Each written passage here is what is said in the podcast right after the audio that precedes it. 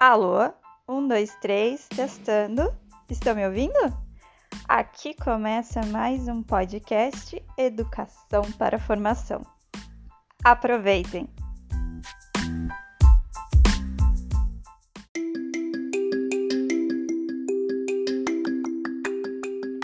Olá, terceiro ano! Nesse episódio, nós vamos em busca de informações. Como vimos, a diversão é importante para a qualidade de vida de todas as pessoas. Como você se diverte? Como será que outras crianças se divertem? Será que podemos fazer alguma coisa para que todos se divirtam mais e melhor? Quando queremos saber sobre alguma coisa, precisamos buscar as informações em algum lugar. Conversamos com as pessoas, fazemos perguntas, procuramos nos livros e na internet. Quando queremos saber o que as pessoas pensam sobre uma ideia, perguntamos a elas e depois registramos as respostas. Faremos uma pesquisa para saber um pouco mais sobre como as crianças se divertem. Começaremos pesquisando por você mesmo. Na página 13 do seu livro, coloque seu nome e sua idade. Comece marcando as suas opções de divertimento. Quais são os lugares que você gosta de frequentar para se divertir na cidade onde você mora?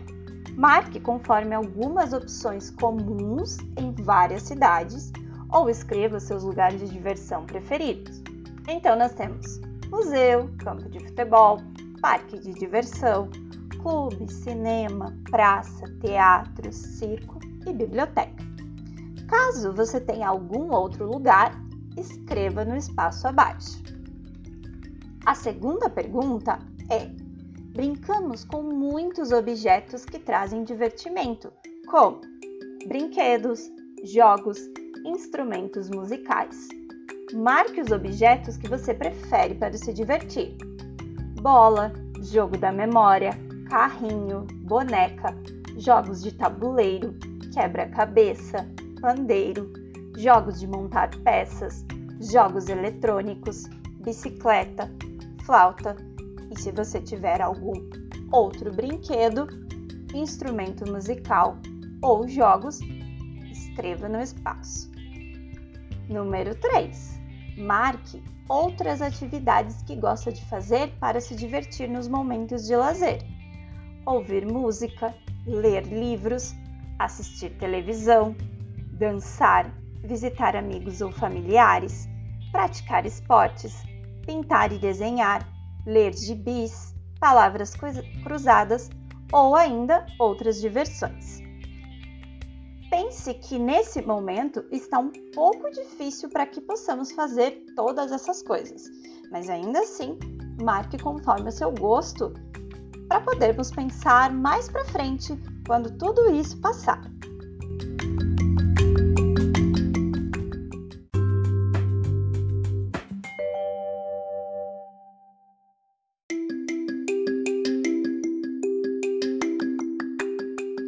Agora você vai realizar essa mesma pesquisa com outras crianças, até duas crianças.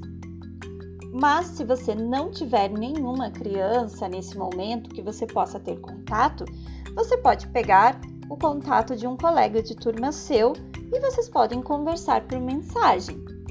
Ou, se ainda isso não for possível, peça para que um adulto da sua família te ajude a responder essas questões. Responda-as e deixe guardadinho que nós vamos usar mais para frente. Até o próximo episódio.